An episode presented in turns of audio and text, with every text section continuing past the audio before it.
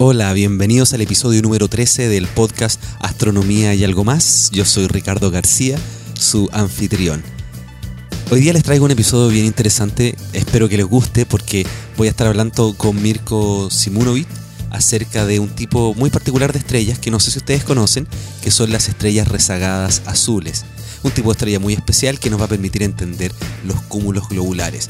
Así que vamos a hablar sobre cómo podemos mirar estas estrellas, cuáles son sus características y cómo podemos entender los elementos de una estrella, los átomos de una estrella a partir del espectro y además cómo se hace el estudio propiamente tal en el computador, etcétera. Pero antes de partir con este episodio, voy a comentarles que en estos momentos estoy grabando desde Punta Arenas, porque estoy participando en el tercer encuentro nacional de divulgadores científicos. Y ha sido una experiencia bien interesante. He conocido gente que está vinculada al área de ciencias, de la divulgación de estas ciencias, de todas las áreas, no solamente astronomía, sino que física, biología, química, etcétera. Así que espero traerles eh, con los contactos y con la gente algunas cosas un poquito diferentes a la astronomía, un poco cercanas. Por ejemplo, a ver si me consigo algo con respecto a fósiles de mm, dinosaurios y otros elementos aquí cerca de la Patagonia y en la Antártica. Ya estoy en conversaciones con las personas de la INACH, así que posiblemente les tengo un episodio en ese sentido. Bueno, y además ha sido bastante interesante también el recibimiento que ha tenido la lista de correo que creé para que ustedes puedan estar siempre al tanto de toda la información de, no sé, lluvias de estrellas, de eclipses lunares, eclipses de sol y también algunos de los encuentros, charlas, eventos que se van a estar realizando en distintos lugares. Entonces, para que no se pierdan ninguna actividad y yo les pueda dar información y conversen conmigo directamente, me tienen que, tienen que dirigirse a astroblog.cl slash lista y poder suscribirse a la lista de correo de Astroblog. Y la gente que ya está ahí ha hecho muy buenos comentarios, me han hecho muy buenas preguntas, yo lo estoy escuchando. Me pidieron hacer un episodio sobre la observación, o sea, la creación y la construcción de telescopios. Me están pidiendo hacer episodios sobre relatividad, sobre cuántica, sobre astrofotografía, así que yo lo estoy escuchando. Estamos conversando a través del mail con varias personas. Ustedes saben que estoy tratando de responder todas las preguntas y todo lo que me están planteando porque de verdad es muy interesante y estamos haciendo una comunidad importante. Así que yo los invito a ser partícipes, a recibir las noticias y a comunicarse directamente conmigo para que podamos compartir este tema que es tan fascinante que es la astronomía. Así que, eh, bueno, nuevamente quiero agradecerles por descargar y compartir este podcast. Esto yo lo hago para ustedes y sin descargas y sin gente que lo escuche, la verdad es que no vale la pena poder realizarlo. Así que espero que sigamos creciendo, sigamos aprendiendo y avanzar en este tema de divulgación científica y la astronomía. Así que los dejo con este, el episodio 13. Ya llevamos 13 episodios, son 13 semanas juntos de este, el podcast Astronomía y algo más.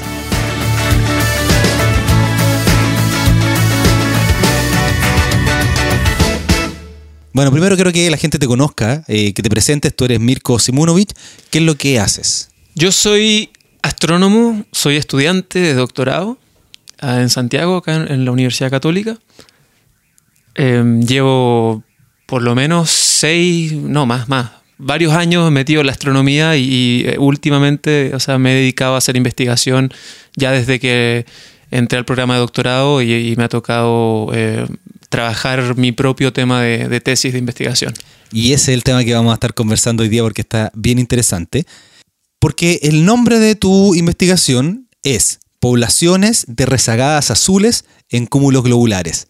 Entonces lo que vamos a estar haciendo es tratar de, de construir ese título para poder entender lo que tú haces y comprender cosas bien interesantes como por ejemplo si la Vía Láctea es única en nuestro universo, ¿Cuál es el misterio? ¿Qué cosa no entendemos de estos objetos que son los cúmulos globulares? ¿Qué son estas estrellas, las rezagadas azules? ¿Cómo podemos ver elementos en distintas estrellas, etcétera? Así que. Son hartas cosas. Son hartas cosas. Espero que el, capítulo no quede durando infinito. Eh, esperemos que no. Así que, bueno, comencemos primero con el, objetivo de, tu, investigación que tú me decías que, así a grandes rasgos, bien extrapolando bien eh, lejos lo que tú estás haciendo, es estudiar si la Vía Láctea, nuestra galaxia, es única o no en el universo. Cuéntame sobre eso. Mira, finalmente cualquier área de la astronomía va a tratar de responder a esa pregunta, en todo caso. No, no es algo particular de mi línea de investigación, sino que todos los astrónomos que estudiamos galaxias, nuestra galaxia o galaxias lejanas. Eh, lo hacemos porque queremos entender cuál es el lugar de la Vía Láctea con respecto al resto de las galaxias, con respecto al universo. Así que con esa premisa, ¿cierto? En ese contexto, yo lo que hago es entender un grupo muy particular de estrellas, que son las rezagadas azules, más conocidas como las Blue Stragglers, el nombre en inglés. Y, al entender este grupo de estrellas, eh, me permite a mí entender mucho mejor los sistemas donde ellas están, donde ellas viven, eh, y así yo puedo entender también sistemas más grandes, ¿cierto? Siempre yendo de lo particular a lo más macro. E, esa es la, estrategia, como el método científico, si, si lo quieres llamar así. ¿eh? O sea, tratar de entender, de simplificar la búsqueda, el, estudio, para después eh, extrapolar e irse a cosas más complejas. Exactamente, uno siempre trata de entender lo, pequeño y lo extrapolamos. En astronomía hay, que hacerlo. No tienes otra opción porque no puedes ir a, a, la galaxia y estudiarla in situ. Entonces tienes que tomar una muestra bien pequeña, ¿cierto? y tratar de extrapolarlo a sistemas de millones de componentes, que son las galaxias y que son los cúmulos de galaxias. Son sistemas complejísimos, de muchos, muchos componentes distintos actuando en conjunto. Así que si quieres entender todo eso, tienes que tratar de separarlo en, en sus miembros individuales y, entenderlos bien. Eso es algo que yo trato de hacer. Y, eso es lo que vamos a hacer aquí en este, en este episodio. Ahora, cuando, estaba, cuando tú llegaste me estabas diciendo, estoy tratando de buscar una analogía para poder entender, eh, para poder explicar ahora lo que tú estás haciendo, a ver si la encontraste. ¿O quieres que yo te ayude a, descubrir una analogía? Mira, la, analogía que busco es, o quizás este, este, esta es la pregunta, ¿cierto? Este es el acertijo. Eh, piensa tú, ¿qué, sistema existe, cuál es el sistema en el cual eh, lo componen muchos subsistemas con distintas características. Pero solo al entender cada uno de esos subsistemas con distintas características podemos entender el sistema completo. ¿Cierto? Eso es una galaxia en el fondo. Cuando, cuando tú llegaste, yo estaba pensando muchas mucha analogías. La que se me ocurre, por ejemplo, entender a los mamíferos tienes muchos tipos de mamíferos. Tú puedes estudiar un día los perros, después las vacas, después otro tipo de mamíferos, y te vas a dar cuenta que, aunque tienen características muy distintas, todos, de hecho, nosotros somos mamíferos, hasta donde tengo entendido, tú puedes entender conceptos mucho más generales como la evolución, como la vida, como la reproducción y distintos elementos. Eso es lo que tú haces con las estrellas, ¿no? Sí, sí, está bien, me, gustó tu analogía, me ganaste. no se trata de una competencia. Siempre. en astronomía, si tú supieras. Bueno, en los astrónomos sí, si nos podríamos ir en otro, en otro, tema, pero los egos en, ciencias son súper importantes. Sí, olvídate. lo más importante es quién lo descubrió primero. Entonces, tú hablas de unas estrellas que se llaman eh, Blue Stragglers o azules rezagadas. Claro. ¿Qué es lo que son Blue estas estrellas? las azules, azules rezagadas. Estas estrellas son, eh, son un fenómeno puramente empírico, o sea, fueron observadas fueron observadas hace, hace ya bastantes décadas y a raíz de, que estaban ahí, la, astronomía teórica tuvo que, tuvo que eh, encontrar una razón, tuvo que encontrar una explicación al, hecho de que estaban ahí. ¿Quién, ¿cuándo, las observaron? ¿Quiénes, ¿Quiénes, las vieron? Las observaron en la década del 50, si no me equivoco. Alan Sandach, un astrónomo norteamericano famosísimo porque contribuyó a casi todas las áreas de la astronomía galáctica, así que él es muy muy conocido y él lo que hizo fue observar un cúmulo globular que espero que tus auditores sepan porque lo, han, escuchado mencionar varias veces. ¿cierto? Lo, vamos a comentar en un ratito más. Él observó uno de estos cúmulos que supuestamente debería estar compuesto solo por estrellas de la misma edad y son todas estrellas muy viejas. Cuando él miró las propiedades de las estrellas en este cúmulo, en un diagrama HR, que yo sé que también han, estado hablando de diagramas HR. Sí, se nota que tú has estado escuchando eso. Eso es muy bueno, además. Muchas gracias. Eh, en este diagrama HR, él se dio cuenta que habían estrellas que eran mucho más jóvenes que, el, que la mayoría, la gran mayoría de las estrellas del cúmulo que, él estaba observando. Eh, a esas estrellas, como estaban en el lado azul del diagrama, les puso las Blue Stragglers. Y si tú traduces eso, significa más o menos como las, las marginadas azules, las rezagadas azules, las que, las que están eh, donde no deberían estar. Ya, y son azules porque están en el lado azul. Antes de profundizar en, en, el diagrama HR, que bueno, voy a dejar el link al episodio con Simón Ángel que hablamos en detalle sobre el diagrama de Hertzsprung-Russell. Hay algo súper interesante que también comentamos en el episodio con Mario Muy y es que hay esta, esta como pelea entre la astronomía observacional y la astronomía teórica. Entonces, en este caso, un observador del cielo encontró algo que no supo explicar, que no se entendió, y le dijo a los teóricos, oye, ¿sabéis que yo necesito que de alguna forma se entienda esto que yo estoy observando? Exactamente. Y tú más de 50 años después todavía estás tratando de descifrar qué es lo que son y cómo se comportan. Exactamente, exactamente, sí. Muy, eh, muy buen punto ese.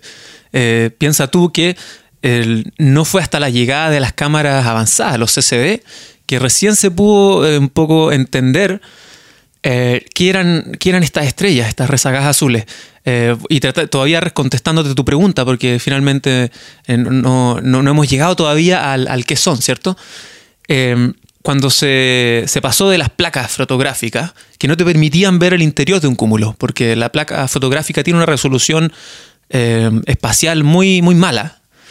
Tú te acercas al, al centro del cúmulo y la densidad es tan grande que hay tantas estrellas que tú ya no puedes resolver una de la otra. Claro, es como tratar de ver una, una- una abeja al, al centro de un enjambre. Exactamente. No hay cómo hacerlo. Entonces la cámara CCD, que, que trajo una resolución espacial mucho más mayor, nos permitió ver al centro de los cúmulos de estos sistemas muy, muy densos. Y dentro del centro, la parte más interna de los cúmulos, empezaron a aparecer muchas, muchas de estas blue stragglers.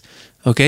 Eh, eso dio la primera pista, porque entendimos, o sea, por lo menos pudimos observar por primera vez con la llegada de estas cámaras CCD, que habían muchísimas blue stragglers, muchísimas rezagadas azules en los centros de los cúmulos. Y los centros de los cúmulos son los lugares más densos, probablemente, que hay, porque eh, la densidad ahí es altísima. Hay muchas estrellas, todas unas juntas, unas a otras. Y la colisión o la interacción entre estrellas, los encuentros entre estrellas, son mucho más probables. El Sol no, no, no va a tener ninguna colisión con ninguna estrella porque estamos en un medio eh, completamente distinto al, al- al interior de un cúmulo, donde es un sistema muy, muy denso. Entonces, ahí fue la pista porque se entendió, mira, está lleno de rezagadas azules, algo tiene que... eh, tiene que afectar acá la densidad. Eh, eh, qué, tan frecuente se encuentra una estrella con otra? Y ahí más o menos que se, se halló la explicación a qué son estas rezagadas azules. Ya, entonces vamos a hacer un, un paréntesis largo, vamos a dejar el cuestionamiento de las rezagadas azules por un lado para, para entender otro elemento. Entonces quiero que profundicemos en eh, los cúmulos, pero no, no así en gran profundidad, sino que a grosso modo, qué es lo que es un cúmulo, qué es lo que es un cúmulo globular y dónde se encuentran estos objetos. Ya, son muchas preguntas. Y, Exacto. Pero tenemos tres horas, ¿cierto? Para... no, tenemos como 10 minutos. Así que vamos no, si a... tenemos tres horas, yo después lo edito y va a quedar en 15 minutos. No. Ah, perfecto. Mira, te cuento. eh, partiendo por tu primera pregunta, claro, ¿qué son los cúmulos? Ya, lo- lo, eh, las estrellas se forman en nubes enormes de gas, ¿cierto? Cuando, el, cuando esta nube enorme de gas colapsa, empieza a formar estrellas y forma muchas estrellas al mismo tiempo. Estas estrellas permanecen ligadas gravitacionalmente y si se mantienen unidas hasta el día de hoy, porque se formaron hace, hace miles de millones de años, si se mantuvieron eh, ligadas gravitacionalmente hasta hoy día, las vamos a observar como un cúmulo, un sistema de, de estrellas unidas, digamos, por, por su fuerza gravitacional. Esos cúmulos están en la galaxia, en nuestra galaxia y en todas las galaxias. Los más viejos se llaman cúmulos globulares y son los más masivos también, los que tienen la mayor cantidad de estrellas. Viejos te refieres a la edad de las estrellas. Exactamente, sí. Son lo- los, exactamente, los que se formaron más temprano. Así que se formaron muy, muy tempranamente en la edad de, la galaxia. Y hoy día eh, eh, están en alrededor de todo el halo galáctico. ¿ya? Algo que también yo sé que ustedes han, explicado lo que es el halo. Explicaron lo que era el disco, ¿cierto? El, el bulbo y también existe un halo. Bueno, en el halo está, está la mayor cantidad de cúmulos globulares. Y mm, al entender estos cúmulos globulares, Para, para- para que la, para que la gente se imagine un cúmulo globular, el nombre eh, dice el tipo de forma que tiene, es como un globo. Sí. Es, es una esfera donde hay muchas estrellas. Ahora, ¿cuál es la distancia promedio entre una estrella y otra en un cúmulo globular? la distancia promedio entre un- en un cúmulo globular, bueno, depende, porque en, el- pongo en la densidad, eh, perdón, en el centro la densidad sube, eh, crece enormemente comparado a, las partes exteriores, ¿ok? Sí, haga- hagamos esa pausa. Yo siempre vamos a hacer hartas pausas y nos vamos a desviar por distintos lugares, pero es que es interesante porque la estrella más cercana al sistema solar es Alpha Centauri, Sí. que se encuentra cuatro años, un poquito más, 4,3 años, viajando a la velocidad de la luz. en un cúmulo globular, ¿podemos encontrar estrellas mucho más cercanas que eso? Sí, mucho, mucho más cercanas. En un cúmulo globular, en la parte central, en la parte más densa, seguramente las distancias típicas entre estrellas las podemos medir en, unidades astronómicas. ¿ok? No sé cuántas, no me preguntes porque no tendría que hacer el cálculo. Pero, pero ya una el, sistema de unidad astronómica es suficiente para, eh, cuantificar estas distancias. Ponerle 100 o miles de unidades astronómicas, pero... Para llevarlo a temas de velocidad de la luz, una unidad astronómica que es la distancia Tierra-Sol son 8 minutos luz. Yo tengo entendido que la distancia dentro de un cúmulo globular estamos hablando de meses luz, ni siquiera años, meses viajando a la velocidad de la luz. Claro. Lo cual es muy cercano para una estrella. Exactamente. Esos son los cúmulos globulares. Claro, tú estás diciendo que eso en el centro. Eh, ya la, afuera del cúmulo globular podemos encontrar estrellas a casi un año luz de distancia entre una y otra, promedio. Pero aún, es, aún así es muy cerca. Entonces, muy, muy cerca. De hecho, si nosotros viviéramos en un cúmulo globular, uno miraría a la noche y estaría lleno de estrellas todas de color rojo, bien, bien apagadas, y no podríamos ver hacia afuera porque, o sería muy difícil ver hacia afuera porque no tendríamos la posibilidad con todo este brillo rojo que vendría del cielo. De hecho, hay algunas imágenes de, un, de artistas que muestran cómo sería vivir en un planeta, en un cúmulo globular. Claro, claro. Sí, imagínate, estrellas a la distancia de, un planeta lejano, más o menos comparablemente. Entonces sería un cielo lleno, lleno de estrellas. Y se verían bastante grandes además. Bueno, eh, entonces, nos desviamos ¿por qué? Porque estábamos hablando de eh, los cúmulos globulares donde tú decías que las estrellas están relativamente juntas y tenemos estos cúmulos globulares que además, bueno, tienen la forma de un globo, tenemos estrellas que son viejas. Sí. ¿Cómo sabes que son estrellas viejas? Sabemos que son estrellas viejas eh, porque tenemos una muy buena idea de cómo evoluciona una estrella. Entonces, cuando las, observamos, eh, la observación nos indica directamente que esa estrella está muy evolucionada, porque eh, encaja en la teoría de evolución estelar, digamos. O sea, tú, lo, tú pescas la teoría de evolución estelar, que se ha hecho puramente de la vía teórica, y lo comparas con, con las observaciones en un cúmulo globular, y resulta que estas estrellas son como sería una estrella, una estrella evolucionada, una estrella muy vieja. ¿Y cómo son las estrellas evolucionadas? Las estrellas evolucionadas son, depende de su masa, así que ya esto es bien complejo, pero depende de la masa. La masa es la propiedad más importante, yo diría, yo, eh, diría en, para la evolución estelar. Así que cuánta masa tiene una estrella va a depender de cómo va a vivir esa estrella. Entonces, para una estrella tipo Sol, como el Sol de la masa del Sol, una estrella vieja sería eh, cuando ya está en la etapa de gigante roja. O sea, una estrella muy grande y de color rojo. Exactamente, es muy grande de color rojo, se le llaman gigantes rojas. Eh, eso es una estrella vieja de, varios miles de millones de años. Y los cúmulos globulares sabemos que aproximadamente tienen todos unos 12.000, 13.000 millones de años. Por lo tanto, la, mayor cantidad de estrellas que, están en el cúmulo globular son estrellas gigantes rojas. Es la, eh, quizás no la gran mayoría, pero son las más brillantes, las que más aparecen. Las, las, más, las de menor masa no son tan brillantes, por lo tanto casi no las vemos. Y es ahí, en esos lugares, donde tú encuentras estas que se llaman rezagadas azules. Exactamente. En un lugar donde deberían haber solamente estrellas de color rojo, donde ya no hay formación estelar, porque hay que, hay que comentar además, para que haya formación estelar tiene que haber materia, tiene que haber una nebulosa a partir de la cual nace una estrella. Estos cúmulos globulares ya no tienen nebulosa, no debiera haber formación estelar, pero aún así se encuentran estrellas azules y que se llaman rezagadas azules. Exactamente. Exactamente, como, como, dices tú, es un gran misterio y por eso fue, fue algo que a, a, Sandach, a este astrónomo, le llamó tanto la atención. Un, cúmulo globular es un, lugar donde hace muchos miles de millones de años ya no hay gas para formar más estrellas, porque las estrellas de, mayor masa, en un principio, eh, al, digamos que por sus vientos estelares, que, no es otra cosa que, que la radiación misma, que expelen estas estrellas de gran masa, eh, evaporan al gas que está alrededor. Y eso pasa muy tempranamente en la evolución de un cúmulo. Por lo tanto, el gas ya desaparece, no hay, no hay más gas para formar más estrellas. Pero sin embargo, veíamos estas estrellas, las rezagas azules, que tenían edades más o menos concordantes con pocos miles de millones de años, dos mil o tres mil millones de años. O sea, más jóvenes que, el Sol. Que es súper poco, es mucho más joven que el Sol, claro, es como la mitad de la edad del Sol y, y aún menos. Entonces, Eh, la única explicación es que deben ser estrellas que se formaron después, efectivamente, pero ¿cómo si no hay gas? Y si recordamos, hace cinco minutos estábamos hablando del el interior de un cúmulo, donde la densidad es muy alta, ahí tienes la respuesta. Tienes una densidad enorme.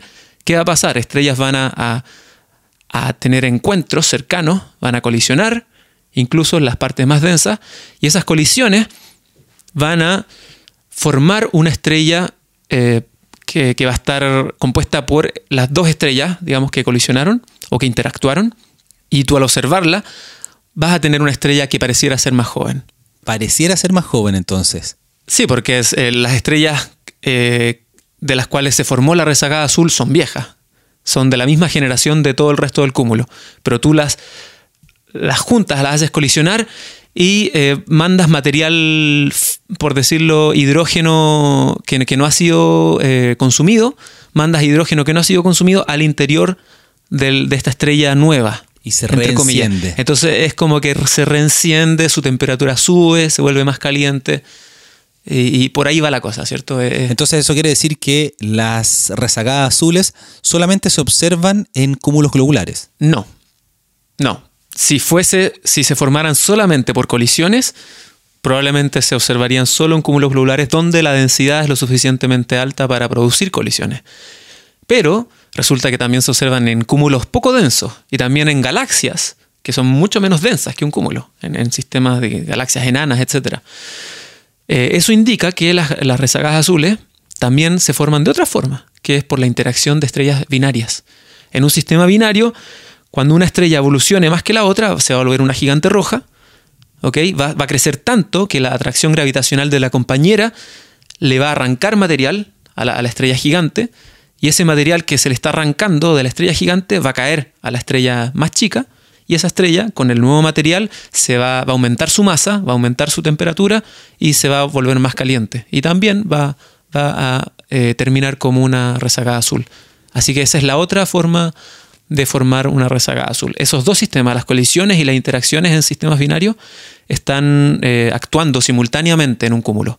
Lo que no sabemos es cuál de esos dos sistemas eh, es más predominante. Y eso es lo que, lo que tratamos de entender y es lo que particularmente yo estoy tratando de hacer. Entender cuál, cuál de esos dos mecanismos predomina en un cúmulo y, y en cualquier sistema, en verdad. Pero antes de eso, entonces tú dices que hay dos formas que se formen las rezagadas azules, a través de colisiones y a través de sistemas binarios. Eso quiere decir que en un cúmulo abierto o en una galaxia enana, las rezagadas azules se observan siempre en sistemas binarios. Exactamente.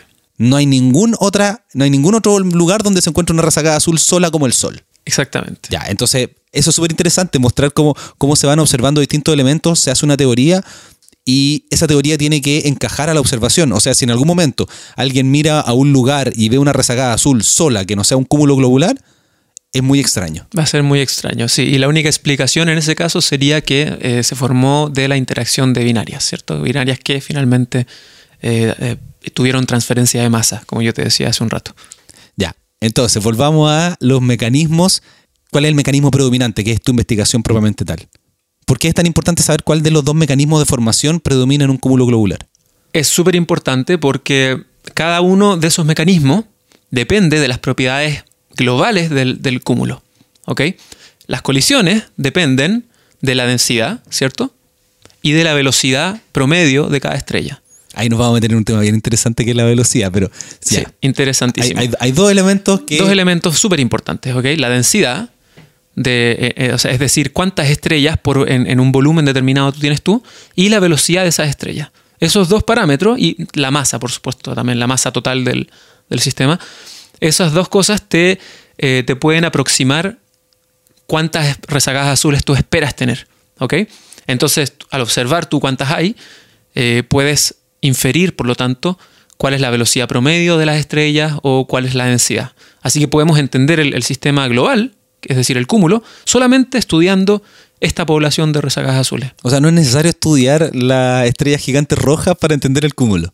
Bueno, eh, hay, cada, cada, tipo de estrella te sirve para, entender cierto aspecto del, cúmulo globular. Era, la analogía que tú estabas buscando en un principio. Exactamente, exactamente.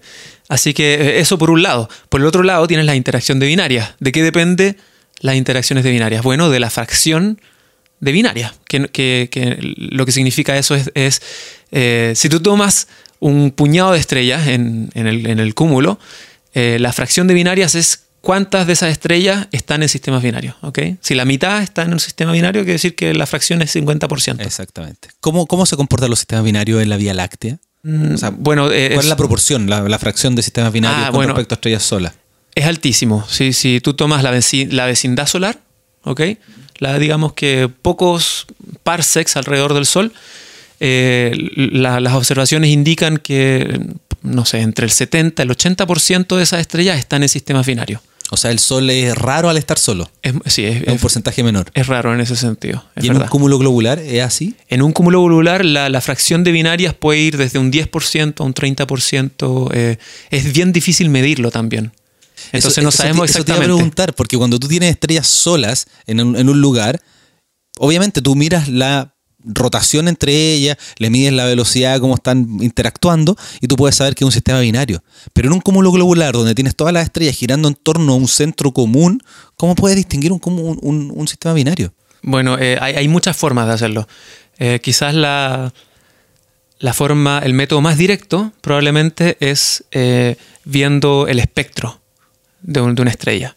Si tú mides su espectro ¿ok? con un telescopio y un, un instrumento que se llama un espectrógrafo, eh, al ver las líneas de absorción, más adelante podemos explicar lo que son esas cosas, eh, a través tú de la medición de líneas de absorción puedes detectar si una estrella o lo que parecía ser una estrella es en realidad dos estrellas orbitándose una a la otra. Eso es un sistema binario, ¿cierto? Son dos estrellas que se orbitan y que orbitan alrededor del centro de masa.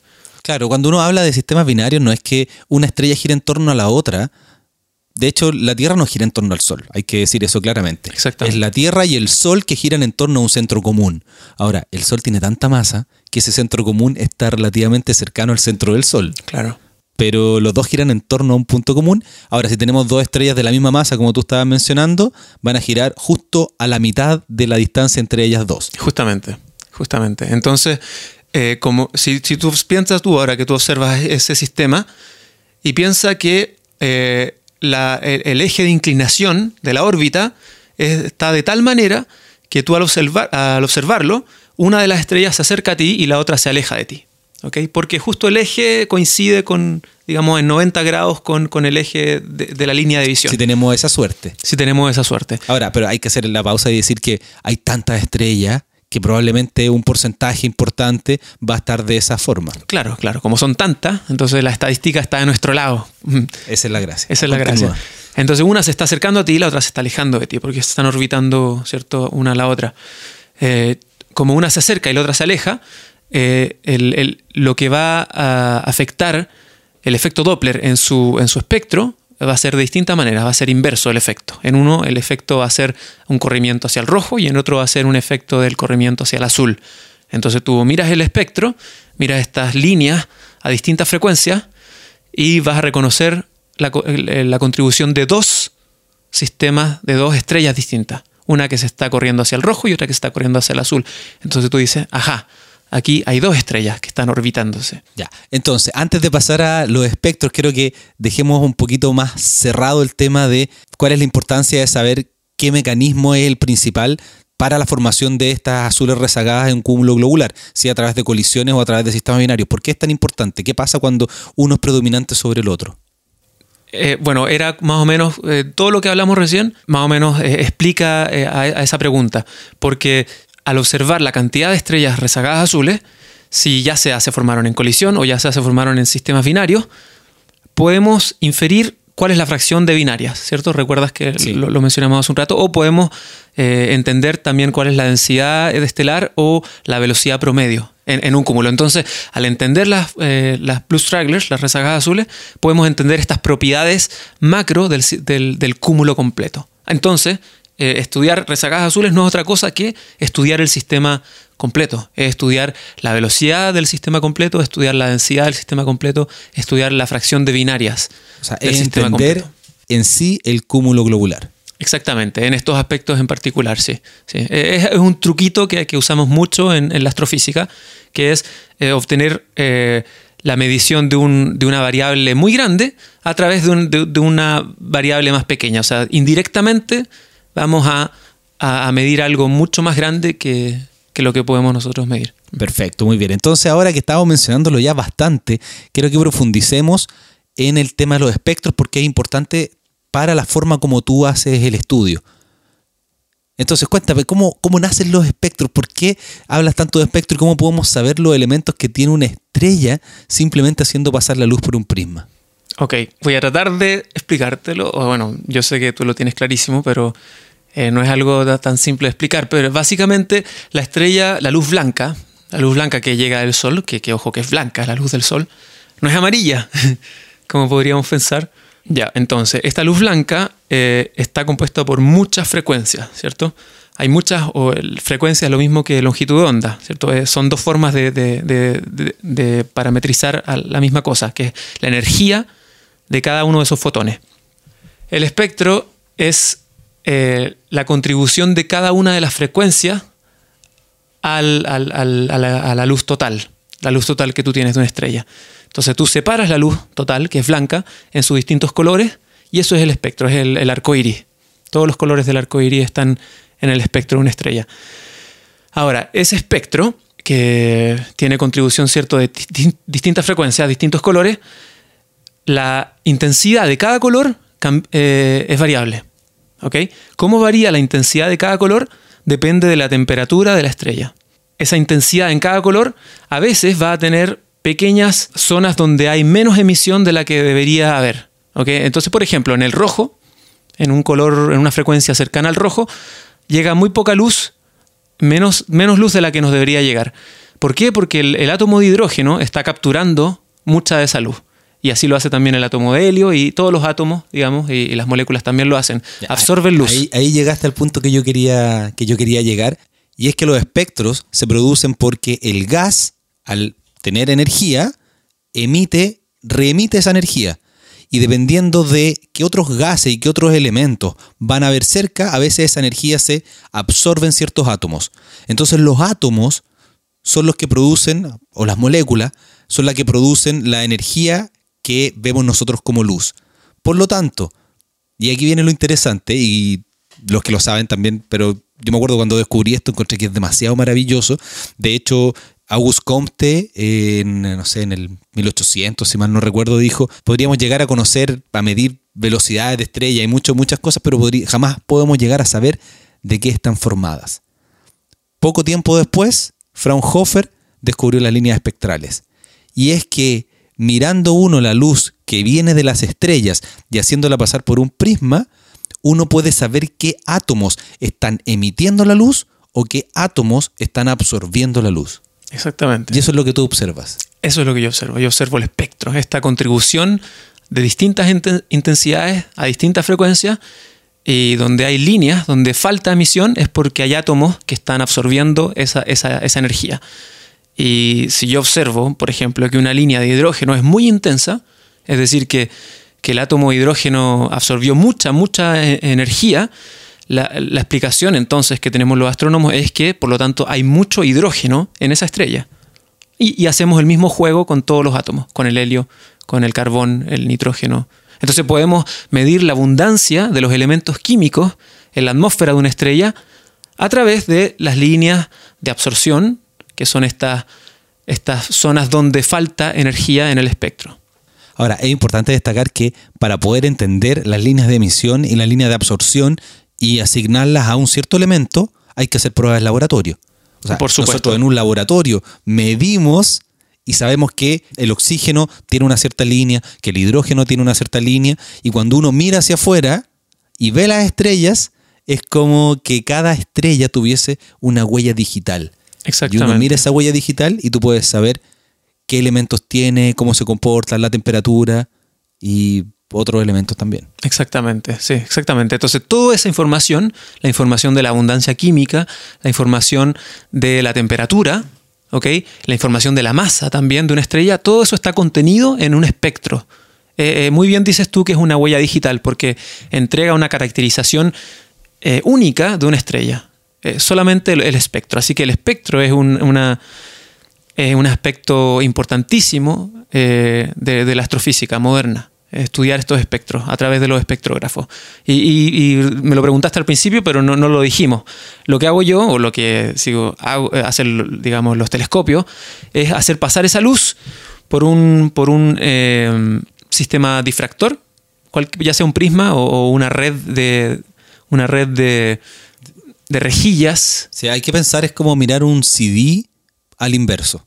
Entonces se produce este, este brillo bonito Claro. de mucho arco iris, porque obviamente hay muchos puntitos donde se hizo el, el- el- el compact disc. Eh, eso es una especie de red de difracción. Exactamente, eso es una red de difracción, sí.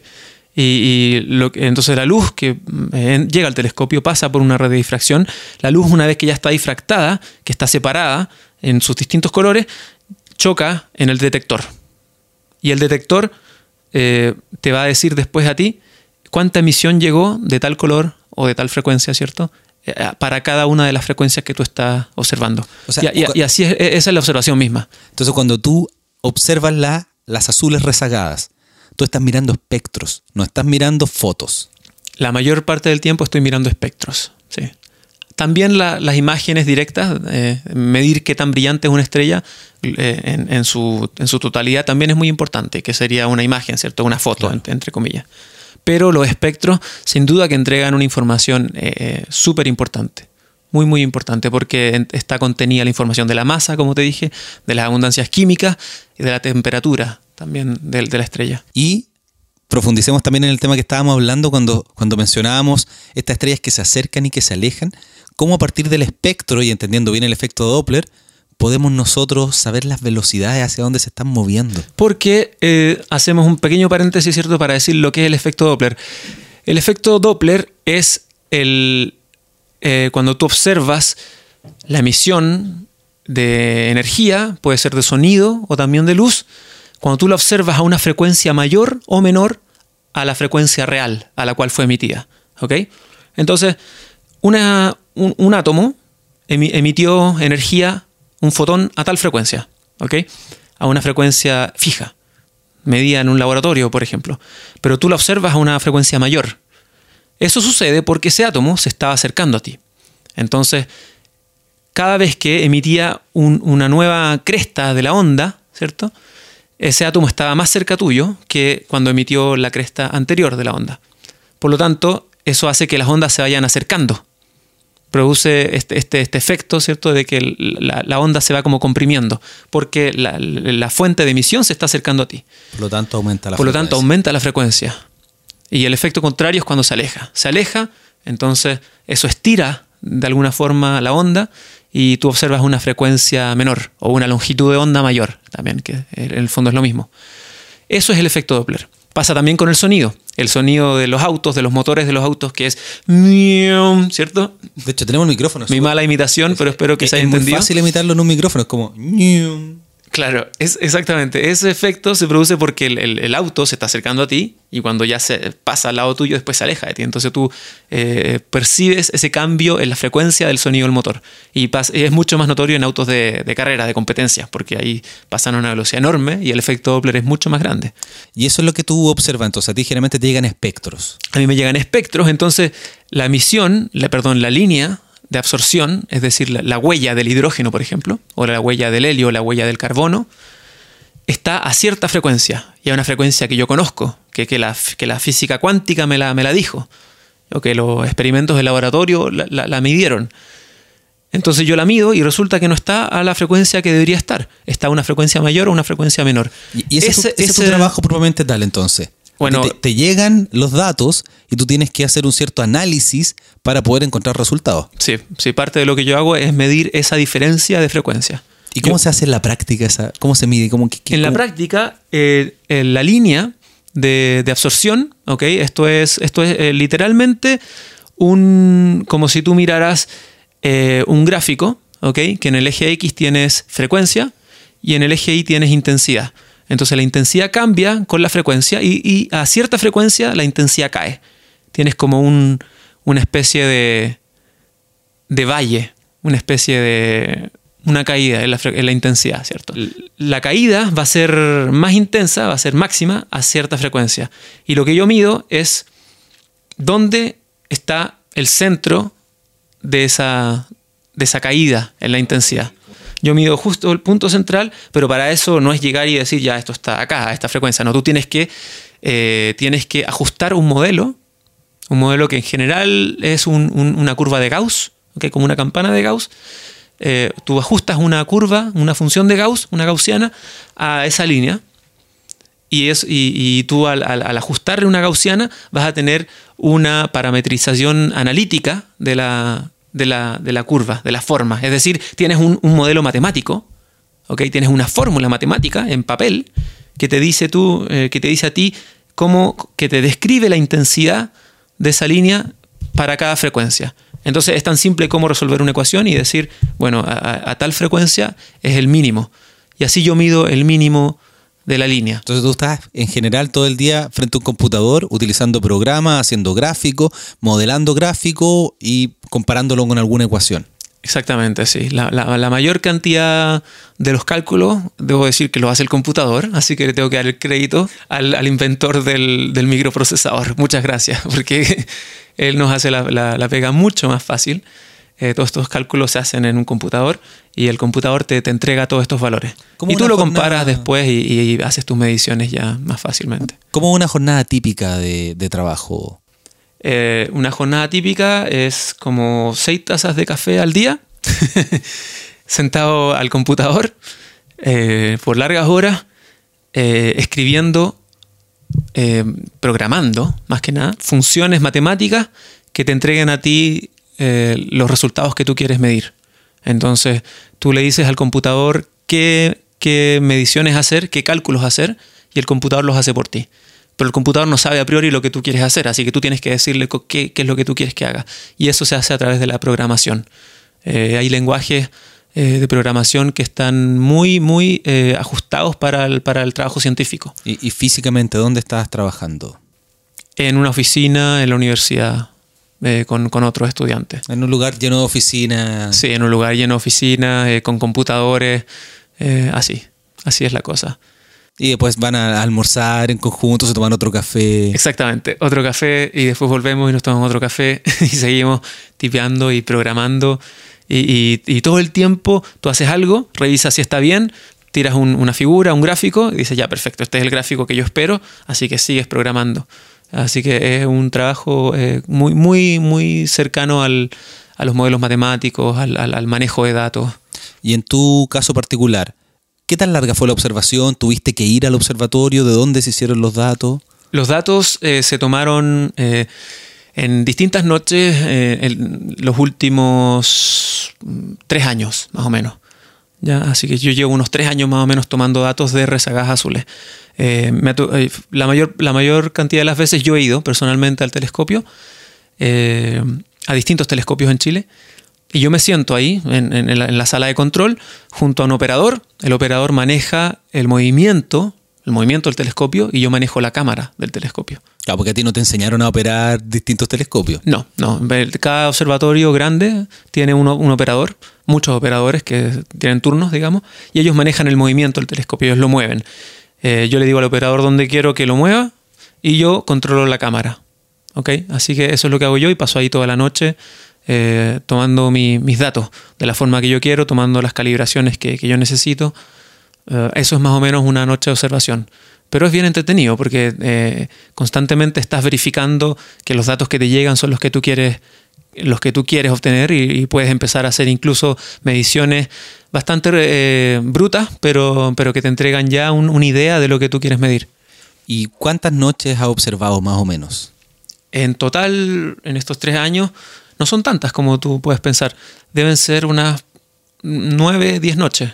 O sea, con nueve, diez noches tú estás trabajando por lo menos tres años. Sí, sí, y mucho más, de hecho, porque lo que he hecho estos tres años eh, el- ha sido con los datos de la mitad de esas noches. O sea, tengo la mitad de mis datos todavía ahí en el computador esperando ser analizados. Y otra parte importante también de- de- del trabajo que tú haces es postular para tener más noches, porque hacer una postulación no es inmediata. No, no es inmediato.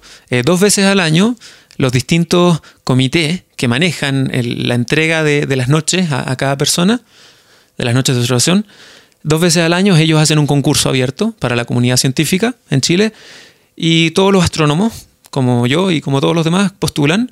Y si tu proyecto es atractivo eh, en, en- en términos científicos, en términos de su impacto científico, si el proyecto es atractivo, se te entrega tiempo de observación. Y así que tú tienes que competir.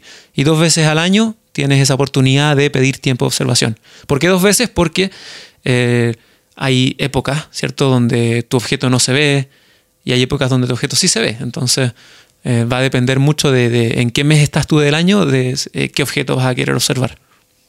¿Y, y por qué quisiste estudiar este tema de las rezagadas azules? Porque eh, es, un- es una pregunta abierta. Hay pocas preguntas, eh, no, mentira, hay muchísimas preguntas en, en astronomía, eh, pero quizás a mí me pareció como esto, como recién estudiante, recién entrado al, al- al programa de doctorado, me pareció como una, una pregunta fácil de, de resolver. Y ahí, ahí, ahí estuvo mi error. ahí pequé de ingenuo. Pero a veces de, de estas cosas que parecen fáciles surgen elementos bien interesantes. Claro, claro. Sí, yo creo que todos eh, pasa lo mismo. O sea, un estudiante de doctorado entra y se encuentra con una interrogante que, le, que a primeras pareciera ser fácil de contestar. Y lo, lo único que yo, yo pensaba, yo decía, bueno, acá tengo que ir a medir los espectros de estas estrellas, medir las velocidades, si están rotando o no, y direct- directamente esas mediciones yo voy a poder decir si es que se formaron en colisiones o en transferencia de masa en un sistema binario. Para mí me parecía algo súper fácil de hacer y dije, bueno, esto, esto lo hago al tiro, vamos a conseguir tiempo y eso hice. Empecé a conseguir tiempo de observación, eh, mandé mis proyectos, empecé a medir las cosas y una vez que ya tienes las mediciones te encuentras con muchos más problemas, con muchas más interrogantes. Una, una respuesta en general te abre otra pregunta. Así y, que... y eso es lo bonito de la astronomía. Sí, así que nunca terminas de entender estas cosas. Y, y ya, mira, me llevo que 3, 4 años estudiando estos, estos objetos y estoy mucho más cerca, sí, a como estaba antes, pero es, una, es un tema que va a dar para mucho tiempo más. Claro, ya aportar con tu granito de arena, porque después van a venir otros equipos a hacer investigaciones de las azules rezagadas y se va a saber más información y se van a poder caracterizar los cúmulos globulares de muy buena forma para poder entender lo que tú decías que era el si la Vía Láctea es única o no, porque con esto podemos compararlo con eh, galaxias lejanas. Exactamente. Vamos a entender a las rezagadas azules y eso nos va a permitir entender un sistema tan chiquitito como un cúmulo globular, pero el cúmulo globular eh, no es otra cosa que los, pequeños eh, ladrillos que componen una pared más grande, que sería una galaxia, ¿cierto? La galaxia está compuesta por muchos sistemas de estrellas, como los cúmulos globulares. Entonces, por ahí va, esa es la escalera que uno quiere, que uno quiere atravesar, que es partir de lo chico e ir englobando cosas, sistemas más grandes hasta llegar a una galaxia. Esa es la, esa es la línea de investigación. Es muy interesante. Y obviamente cuando tú encuentres algún resultado, por favor, coméntamelo y, te voy a tener de vuelta aquí en, en Astronomía y algo más para que hablemos de los resultados interesantes. Bueno, Mirko, muchísimas gracias. Ya llevamos un buen rato conversando, así que eh, espero que, que podamos conversar nuevamente de otros temas. Nos quedaron hartas cosas que podríamos haber seguido profundizando, pero yo creo que hicimos lo más importante y la gente llegó a entender cuál es tu, cuál es tu investigación, que son las poblaciones de rezagadas azules en cúmulos globulares. Así que si lo menciono ahora, probablemente entiendan bien de qué se trata tu investigación. Así que bueno, muchísimas gracias y No, espero gracias a tengas ti. fortuna con tu investigación. Muchas gracias. Espero estar pronto acá de vuelta contándote mis resultados que van a cambiar el destino de la astrofísica mundial, ¿cierto? Esa es la idea. Esa es la idea. Tarde o temprano algo, algo va a resultar así. Tarde o temprano alguien en Chile va a hacer un descubrimiento muy grande. Sí, eso, eso no es menor porque lo hemos estado mencionando en, en otros episodios probablemente, que vamos a tener gran parte del poder astronómico mundial, más del 70%. Entonces nosotros en Chile, los científicos chilenos están llamados a hacer los nuevos descubrimientos, descubrir la vida en otro planeta, descubrir eh, qué es lo que es esto que es la energía oscura, o bien entender la formación de la Vía Láctea o las galaxias lejanas a partir de las rezagadas azules. Sí, sí, exactamente. Sí, en Chile vamos a, vamos a hacer eh, el, el- el escenario de muchísimos descubrimientos en el futuro, gracias a esta gran cantidad de proyectos que se, que se avecinan en el futuro próximo. Así que va a ser... Se nos vienen unas décadas muy, muy especiales, muy interesantes en la astronomía. No, y ya son interesantes con todos los descubrimientos que salen desde aquí. Exactamente, sí, es verdad. Bueno, muchas gracias nuevamente. Gracias a ti, Ricardo.